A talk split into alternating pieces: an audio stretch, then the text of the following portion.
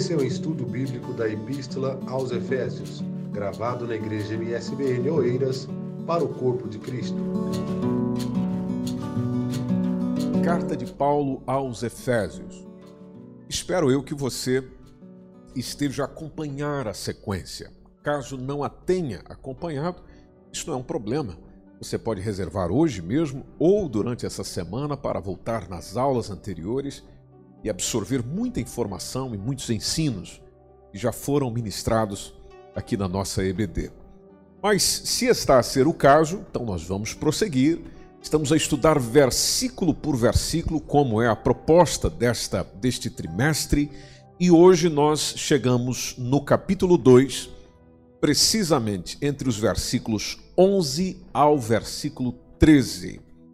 Neste, nesta continuidade do estudo da carta de Paulo aos Efésios, nós analisaremos estes três versículos para entendermos o conceito espiritual da circuncisão e também da incircuncisão, que talvez pode ser um tema ainda desafiante para si compreender nos ensinos bíblicos. Nós vamos caminhar um pouco por aqui hoje e dentro desses versículos também vamos ter a oportunidade de explicitar a condição daqueles que são chamados de gentios dentro da palavra de Deus, que andavam, e segundo é revelado nesse texto, sem Deus e sem Cristo. E depois, nós também podemos afirmar que, desprovidos de Deus, os gentios é, marchavam para a perdição eterna, o que o texto de estudo, ou o texto em estudo de hoje, nos faz perceber o privilégio que os chamados gentios tiveram por meio de Cristo.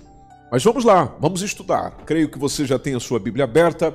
Vamos a Efésios capítulo 2. Leiamos entre o versículo 11 a 13, que, como disse, é o texto objeto de estudo da nossa aula de hoje. Vamos ao versículo 11 que diz: Portanto, lembrai-vos de que vós, noutro tempo, éreis gentios na carne e chamados incircuncisão, pelos que na carne se chamam circuncisão feita pelas mãos dos homens. Vamos ao verso 12: Que naquele tempo estáveis sem Cristo, separados da comunidade de Israel e estranho aos concertos ou estranhos, lendo corretamente, estranhos aos concertos da promessa, não tendo esperança e sem Deus no mundo. Versículo 13 resume o pensamento, dizendo: Mas agora, em Cristo Jesus, vós, que antes estáveis longe, já pelo sangue de Cristo chegastes perto. Em primeiro lugar, é importante que nós entendamos, e aí estão alguns slides para que você possa caminhar conosco. Observe comigo neste primeiro slide. Quem são os gentios? Bom, os gentios são aqueles que se distinguiam ou se distinguem dos judeus pela circuncisão. Naturalmente, e é importante lembrarmos o que significa circuncisão, que também aí está no slide para que você possa é, entender, a circuncisão é a remoção cirúrgica do, do prepúcio do órgão sexual masculino. E a circuncisão era realizada com uma faca de pedra.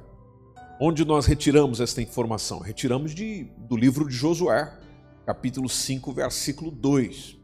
A circuncisão, queridos alunos, vem de uma uma afirmação do próprio Deus, que nós encontramos em Gênesis, capítulo 17, os versículos 10 e 11, no qual o Senhor está a dizer: Este é o meu conserto, e guardareis entre mim, diz o Senhor, e a tua semente depois de ti, que todo macho será circuncidado. Versículo 11 e circuncidareis a carne do vosso prepúcio. Se você estiver me acompanhar com a sua Bíblia, veja o que diz logo após a parte B do versículo 11 de Gênesis 17: E isto será por sinal do concerto entre mim e vós. E isto será por sinal do concerto entre mim e vós. Acho necessário que nós possamos pensar naquilo que este slide que está aí no seu ecrã diz, que quando nós voltamos a Gênesis capítulo 1 e o capítulo 2, ele revela aquela unidade fundamental da raça humana, logo no seu início. Só que no capítulo 3 nós temos a queda. Depois nós já temos nos capítulos 6 a 8 o grande dilúvio. Leia comigo. E ali diz que ocorreu, é quando ocorre a desintegração e a humanidade foi dividida em diferentes nações. Sendo a humanidade é, é, dividida em diferentes nações, então Deus escolhe Abraão e os seus descendentes, os judeus, para serem o povo do pacto divino. E isso você percebe em grande parte do livro de Gênesis, que está desde o capítulo 12, esse relato, e nós contemplamos até o capítulo 50. Bom, continuando na leitura do slide, a circuncisão dos homens judeus então tornou-se um sinal exterior para lembrá-los da sua identidade e das responsabilidades que eles tinham neste pacto. Como isto acontecia? Bom, isso acontecia no oitavo dia de vida dos nascidos em Israel. Não só acontecia, como acontece até hoje. É, ou também dos estrangeiros que eram comprados a dinheiro. Nós contemplamos este, este mandamento, Gênesis capítulo 17, versículo 12 Aí, ainda em Gênesis capítulo 17, só que no versículo 14, nós encontramos ainda Deus a dizer que os não circuncidados deveriam ser exterminados do povo. E a circuncisão tornou-se um sinal, como já disse e repito, que distinguia o povo judeu dos demais povos gentílicos.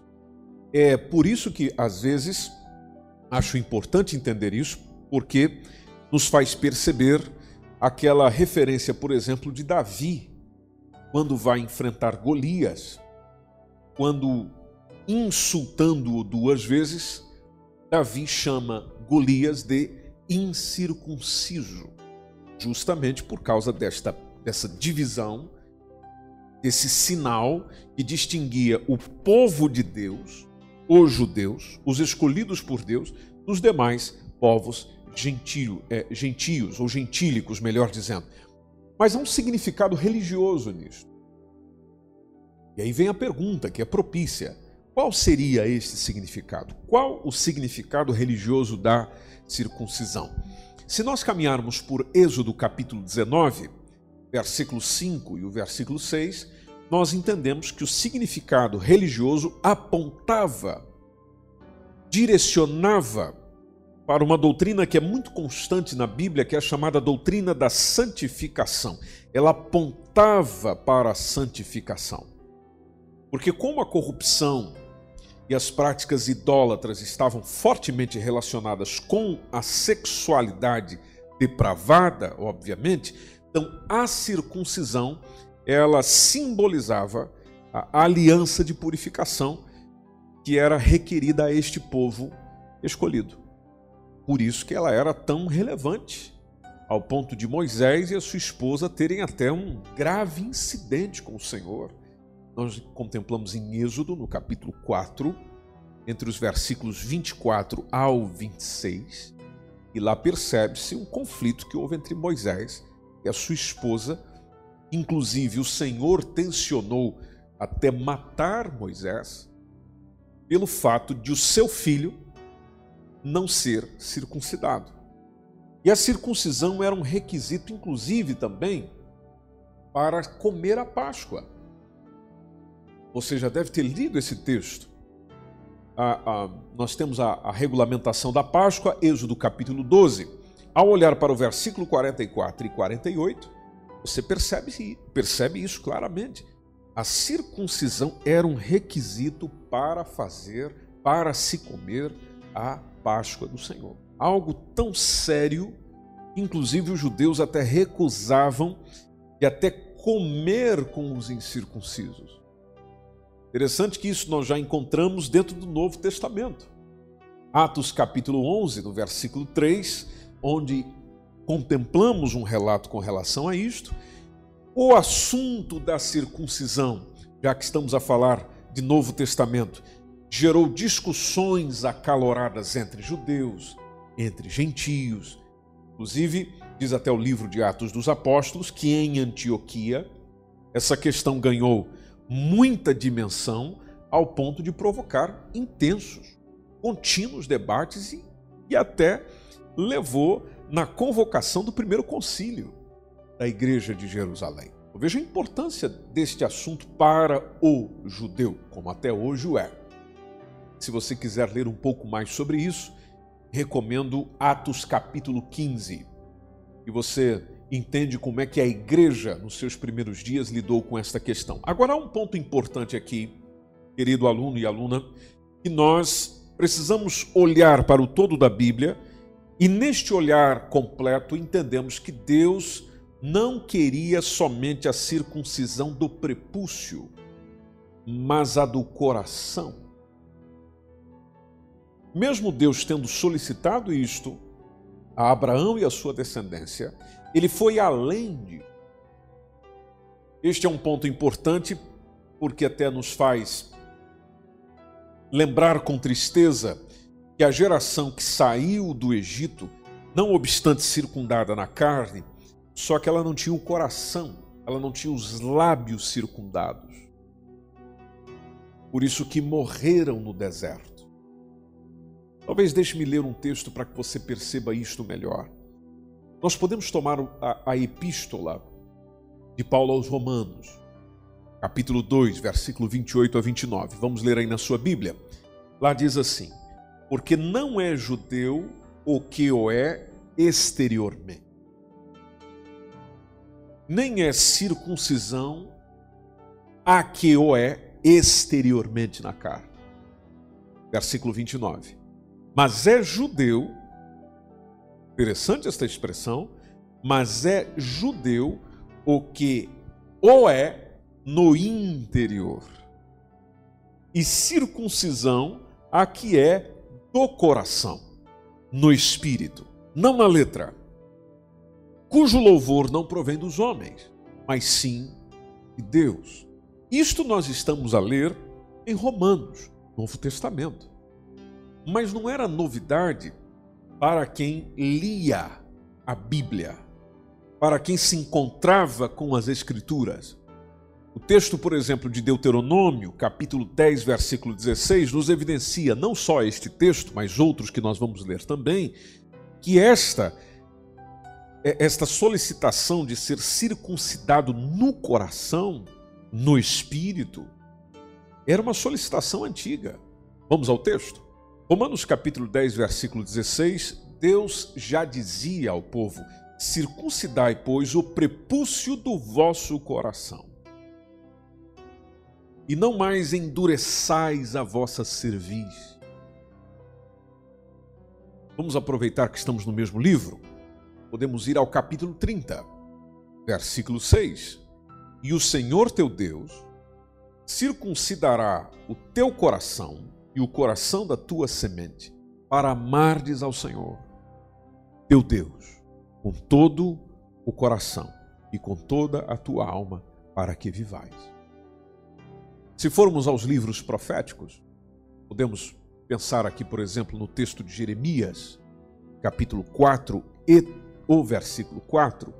A mensagem do profeta Jeremias sendo usado pelo Espírito Santo foi: circuncidai-vos para o Senhor, e tirai os prepúcios do vosso coração, ó homens de Judá, habitantes de Jerusalém, para que a minha indignação não venha a sair como fogo e arda de modo que não haja quem a apague por causa da malícia das vossas obras. Você encontra a repetição deste ensino em grande parte dos textos do Novo Testamento, claro, escritos pelo apóstolo Paulo, e um deles, que nós podemos até observar, é Filipenses capítulo 3, versículo 3. E este texto é maravilhoso, porque ele diz: A circuncisão somos nós, Nós quem? Bom, o texto responde: Nós que servimos a Deus em espírito e nos gloriamos em Jesus Cristo e não confiamos na carne. Interessante. Gálatas 6,15, que eu creio que é um texto também que nos ajuda a entender este assunto, nos diz que em Cristo Jesus, nem a circuncisão, nem a incircuncisão tem virtude alguma, mas sim o ser uma nova criatura. Este texto nos ajuda a entender o circuncidado no coração, o circuncidado no espírito. Em outras palavras, quer dizer uma nova criatura, que não faz diferença alguma se nós fomos circuncidados ou não. O que vale é se fomos realmente mudados em pessoas novas, em pessoas diferentes. Aproveitando Gálatas, já que lá estamos, a olhar para o capítulo 5, versículos 2 e 3, a mensagem é: Vos digo que se vos deixar ou vos deixar de circuncidar, então Cristo de nada vos aproveitará. E o versículo 3, o protesto acontece, porque a mensagem do apóstolo Paulo, inspirado pelo Senhor, é de dizer: e de novo protesto a todo homem que se deixa circuncidar, então estás obrigado a guardar toda a lei. Voltando para o texto em apreço, nesta nossa EBD, que é Efésios capítulo 2, a partir do versículo 11 ao 13. Voltando ao versículo 11, mediante o que acabei de dizer, nós entendemos a expressão de uma melhor forma. E eu releio o texto consigo, porque a expressão foi: Lembrai-vos de que vós, e aqui ele está a falar com os gentios, então lembrai-vos de que vós, noutro tempo, éreis gentios na carne. Estamos conseguindo caminhar juntos? Éreis gentios na carne e chamados incircuncisão ou incircuncisos pelos que na carne se chamavam circuncisão, que era feita por mãos de homens. Veja que o texto fica mais fácil entender isso. Ah, os gentios eles não faziam parte do pacto da circuncisão. Daquilo que nós acabamos de pensar em Gênesis 17 e tantos outros textos. Então, via-se, olhava-se para eles como gente excluída, excluída da aliança com Deus. Aliás, os gentios haviam experimentado cinco formas de privação. É onde eu te chamo para o versículo 12. Efésios capítulo 2, versículo 12. Vamos ler o texto? Ele fala assim: Que naquele tempo estáveis sem Cristo, esta é a primeira. Segundo, separados da comunidade de Israel. Terceira, estranhos às alianças da promessa. Quarta, não tendo esperança. E em quinto lugar, sem Deus no mundo. Tudo isto porque eles eram estranhos ao concerto da promessa. Os gentios estavam numa tragédia existencial. Até então, até Cristo, era uma vida sem Cristo. E eu concordo consigo de que é muito ruim estar sem dinheiro, é muito ruim estar sem teto, é muito ruim estar é, sem amigos, sem família, sem saúde, mas pior do que isto tudo é estar sem Cristo. A sua história, a minha história sem Cristo é a maior tragédia do ser humano. O que Paulo traz à reflexão é de que, mesmo os gentios, com toda a sua religiosidade, se tornavam incapazes de inseri-los nessa promessa messiânica de salvação. de receberem o Salvador. Aqui nós percebemos, dentro dessa perspectiva, aquela palavra que Jesus disse à mulher samaritana. Você deve conhecer o texto, acredito. Está em João capítulo 4, versículo 22, onde Jesus disse à mulher: Vós adorais o que não sabeis. Nós adoramos o que sabemos. Veja, um judeu a falar com uma samaritana, se você ler o texto, você já percebe que eles não se davam bem. A palavra do Jesus, que era judeu, para a mulher samaritana, ou considerada gentia, é vós adorais o que não sabeis. Nós adoramos o que sabemos. E a expressão do próprio Jesus foi: porque a salvação vem dos judeus. Então, isso também significa que eles desconheciam a Cristo como Messias, como Salvador, e também eram indiferentes às promessas dele e da sua obra. Quem nos faz pensar e chegar também nessa conclusão é a Epístola aos Hebreus, capítulo 8, entre os versículos 8 ao 10. Vamos ler o texto juntos? Aliás, eu quero até agradecer a si que está a partilhar nesse tempo conosco, deixando aí os seus comentários no nosso chat ou até contribuindo com textos e colocações que possam acrescentar o nosso conhecimento nesse assunto. É muito bom ter você aí conosco. Obrigado pela sua presença e participação. Lendo agora Hebreus capítulo 8, entre o versículo 8 ao 10, eu vou ler o texto e você pode ler comigo o texto diz: Porque repreendendo-os, lhes diz: Eis que virão dias, diz o Senhor, em que com a casa de Israel e com a casa de Judá estabelecerei uma nova aliança. Importantíssimo isto. Com a casa de Israel e com a casa de Judá estabelecerei uma nova, a nova da ideia de outra e é exatamente isso que nós temos no versículo 9. Porque o versículo 9 diz: Não segundo a aliança que fiz com os seus pais, no dia em que os tomei pela mão para os tirar da terra do Egito, como não permaneceram naquela minha aliança, eu para eles não atentei, diz o Senhor.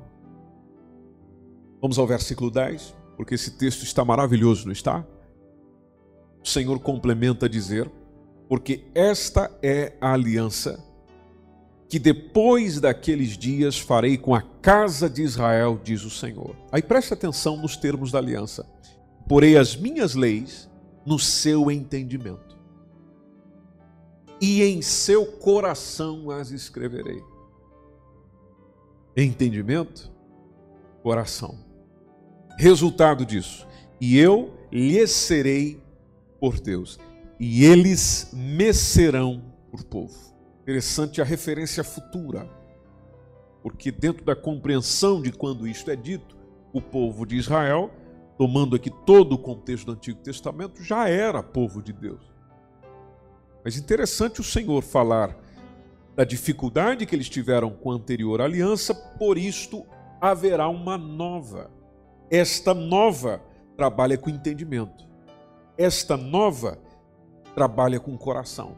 Esta nova coloca Deus no lugar que é dele. Onde ele é exclusividade. E o povo, aí sim, tendo Deus no lugar que é dele, passa a ser verdadeiro povo dele, filhos dele, gente dele. Os gentios estavam separados da comunidade de Israel. Bom, qual a desvantagem disso? A desvantagem é que eles não faziam parte do povo escolhido. E, consequentemente, eles não podiam usufruir dos privilégios desta aliança, essa aliança lá de Abraão. Então, uma vez separados da comunidade de Israel, os gentios iam desconhecendo os pactos, e desconhecendo totalmente aqueles pactos que Deus estabelecera com os patriarcas israelitas. Romanos capítulo 9, versículo 4, nos dá uma, um, uma ideia muito rápida disso, muito rápida mesmo, e eu, eu leio esse texto consigo até para que nós possamos, tomando as informações que a Bíblia nos dá, construir um pensamento é, nesta manhã e aprendermos mais sobre o assunto. É, que pactos seriam esses? Que, que coisas eram essas? Bom, Vamos ler o texto, Romanos capítulo 9, versículo 4, você tem aí? Eu, eu, não vou tomar o contexto, você sabe muito bem, principalmente você que é estudioso, estudiosa da Bíblia Sagrada, e se formos é, tomar cada texto e esmiuçá-lo, isto leva imenso tempo, nós não temos condições para isso aqui, eu só quero mesmo tomar a parte que, que contribui para o assunto de hoje. Quando ele fala dos israelitas, você encontrou aí, Romanos capítulo 9, versículo 4, se não encontrou, tem aí também no rodapé, que é uma bênção para nós. Então fala dos israelitas, dos quais é a adoção de filhos, e a glória, e as alianças, e a lei, e o culto, e ainda complementa, e complementa, melhor dizendo, e as promessas. Com esses pactos, inclusive citados no texto, giravam em torno da grande promessa do advento é, do Messias. Inclusive, acompanhe comigo aí no slide, nós trazemos a informação aí para facilitar a sua compreensão, onde está lá em primeiro lugar o pacto abraâmico. E eu não vou detalhar os textos. Você pode tomar nota para verificar o texto e ver os termos de cada pacto, mas todos eles em torno da grande promessa do advento do Messias, da vinda do Messias, da manifestação do Messias. Então, em primeiro lugar, foi o pacto abraâmico que nós encontramos em Gênesis, capítulo 12, versículo 1 a 3. Depois nós temos o segundo, que é o pacto mosaico. Este vais encontrar em Deuteronômio, capítulo 28, entre os versos 1 ao 14, e o pacto davídico, que está em 2 Samuel, capítulo 7, versículo 13 a 16, do trono de Davi. Nessa perspectiva, a lei, as promessas pertenciam somente aos judeus. Somente aos judeus. Por isso, lá o Romanos, nós acabamos de ler, nos faz chegar nessa conclusão também. É, pertencendo somente aos judeus, então os gentios, ou seja, os que não eram circuncidados, estavam fora do alcance das bênçãos prometidas a Abraão, a Isaac e a Jacó. Então, esses pactos que você tem aí no slide, eles eram reiterações da promessa messiânica. Então, os gentios não tinham noção destes pactos, por conseguinte, estavam alienados de qualquer promessa ou esperança messiânica, com exceção, preste atenção nisso, com exceção de alguns prosélitos. O que seria um prosélito? O prosélito é a pessoa que se converteu ao judaísmo. Na verdade, usa-se essa palavra para conversão a qualquer religião. Mas no contexto que nós estamos, uma pessoa que se converteu ao judaísmo, o gentil que se converteu ao judaísmo, chamado de prosélito, ele tinha o conhecimento desses pactos. Mas não era o caso de outros que não tinham conhecimento, não tinham acesso, não tinham possibilidade de deles participar. E atenção, algo que nós também precisamos ainda considerar sobre os gentios. Eles eram politeístas, ou seja, tinham vários deuses, eram idólatras. Por quê? Porque acreditavam e adoravam em muitos ou há muitos deuses. Então, por meio do paganismo, talvez você já tenha ouvido esse termo, pagão, por meio do paganismo, que acontecia com os gentios. E era gente plenamente alienada. Alienada do Deus que havia se revelado a Israel e que nós encontramos logo no início da Bíblia. Qual é a boa notícia do estudo que nós estamos nesta manhã? Bom, a boa notícia, a gente pode voltar agora no versículo 13. Já caminhamos pelo versículo 11, vamos, já passamos pelo versículo 12, que nos conta que eles estavam separados, estranhos, sem esperança, sem Deus no mundo, mas no versículo 13, lá está a boa notícia para todos nós que em Cristo Jesus, vós que antes estáveis longe, já pelo sangue de Cristo, chegasses perto. E aqui a gente pode fazer uma conexão com Gálatas, porque Gálatas trabalha bastante as questões de exigências judaicas para a salvação. Gálatas capítulo 3, versículo 29, que nos diz: "E se sois de Cristo, então sois descendência de Abraão e herdeiros, herdeiros conforme a promessa." Então a mensagem é a mensagem que o Senhor comunica, comunicou naquele tempo, comunica a nós hoje, é que uma vez regenerados em Cristo, então é revelada a grandeza do amor divino. De alienados a esta promessa, lá está um povo que, por meio do sangue de Jesus, tomando aqui, que diz o versículo 13, os gentios se tornaram herdeiros da maravilhosa promessa do Messias, o Salvador, e dos benefícios que tudo isto traz a quem nele deposita a sua fé. A boa notícia é que o quadro foi alterado. Felizmente. Amém? Felizmente, esse quadro foi alterado. Alterado pelo quê? Pela intervenção. Intervenção dos desígnios eternos, podemos dizer, do verdadeiro Deus. O qual está nas palavras de Jesus em João capítulo 17, versículo 3. Jesus, ao orar pelos seus discípulos, ele diz, está logo no início do, do capítulo, dizendo: E a vida eterna é esta. Interessante esse texto, porque esse texto resume o que vida eterna é. Jesus a dizer: E a vida eterna é esta, te conheçam, a ti só, por único Deus verdadeiro, Jesus Cristo, a quem enviaste. Se nós continuarmos na leitura, e eu leio consigo o texto antes de encerrarmos, continuarmos na leitura lá de Efésios, essa caminhada vai continuar na próxima EBD, eu só quero ler consigo o texto. Continuarmos a partir do versículo 14 fala sobre este Cristo. Este Cristo, por exemplo, como diz o versículo 14, que é a nossa paz, o qual de ambos os povos ele fez um. E ele derruba essa parede de separação que estava no meio. Versículo 15. Na sua carne ele desfez a inimizade, isto é, a lei dos mandamentos, que consistia em ordenanças para criar em si mesmo dos dois um novo homem, fazendo a paz. Vamos ao versículo 16. E pela cruz reconciliar ambos com Deus em um corpo, matando com elas as inimizades. Versículo 17. E vindo ele, evangelizou a paz a vós que estáveis longe e aos que estavam perto.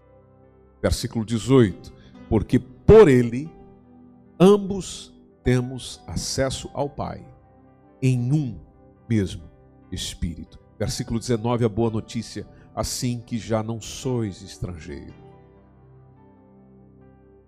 nem forasteiro, mas concidadão os santos da família. Como? Versículo 20 responde: edificados sobre o fundamento do apóstolo e dos profetas. E Jesus Cristo é pedra principal da esquina, no qual todo edifício, bem ajustado, cresce cresce para templo santo no Senhor, no qual também vós, continuando a mensagem que vi antes, no qual também vós, juntamente sois edificados para a morada de Deus no Espírito. Então, o que desfez essa situação caótica, e, e, e finalizo até o slide aí para que você possa tomar nota disso, o que desfez a situação caótica dos gentios é que em Cristo, pela graça de Deus, mediante a fé, eles tornaram-se descendência de Abraão e herdeiros das promessas. Num outro tempo, eram chamados, eram incircuncisos, excluídos da aliança com Deus, separados de Cristo, separados de Israel, viviam alienados ao concerto da promessa, desesperançosos, longe de Deus, mas um dia, aleluia, um dia, a, a magnitude do, do amor divino fez o que com a gente, meus irmãos? Circuncidou os nossos corações, nos aproximou de Cristo e também, é claro, de Israel, incluiu-nos na esperança da promessa, revelou a nós o único e verdadeiro Deus. Cristo bendito seja o seu santo nome para sempre. Ore comigo, agradeça comigo. Pai, nós te louvamos, nós te bendizemos, nós te exaltamos por tudo aquilo que nós pensamos e aprendemos nessa manhã. Sabendo que o que desfez verdadeiramente essa nossa situação caótica é de Cristo, pela graça, e nós, mediante a fé, nos tornamos essa descendência de Abraão, esse povo que é herdeiro da promessa, do qual nós, como igreja, hoje podemos receber e acolher a salvação em nossa vida e em nossa existência, por meio do Senhor e Salvador Jesus Cristo. Oro por esta pessoa que nesse instante pode estar também a recebê-lo como único e suficiente Salvador. Oro por esta pessoa que comigo também ora, pedindo que o Senhor a perdoe pelos seus pecados. Que o Senhor volte a escrever o seu nome no livro da vida, conforme diz a tua palavra, e viva eternamente com o Senhor. E desfrute da vida eterna do qual nós pensamos aqui. E a vida eterna é esta. Que Deus ocupe a primazia no nosso coração, de que creiamos em Cristo Jesus como por Ele enviado, para que neste acesso ao Pai Celestial nós possamos viver tudo aquilo que o Pai preparou para os seus filhos, dos quais os benefícios são imensos e que nós temos aprendido neste estudo da carta de Paulo aos Efésios, que é a palavra de Deus para nós. Muito obrigado por tudo, Senhor. Obrigado por nos ensinar, obrigado por falar conosco. E obrigado por nos fortalecer em mais este encontro estudo da tua palavra. Em o nome do Senhor Jesus. Amém. Obrigado pela tua companhia. Obrigado por você estar conosco. Desejo assim um excelente domingo. E que Deus te abençoe cada vez mais no estudo da palavra de Deus. Não perca a próxima aula ela será muito importante para que você continue a crescer na graça e no conhecimento de Cristo Jesus. Um forte abraço a todos.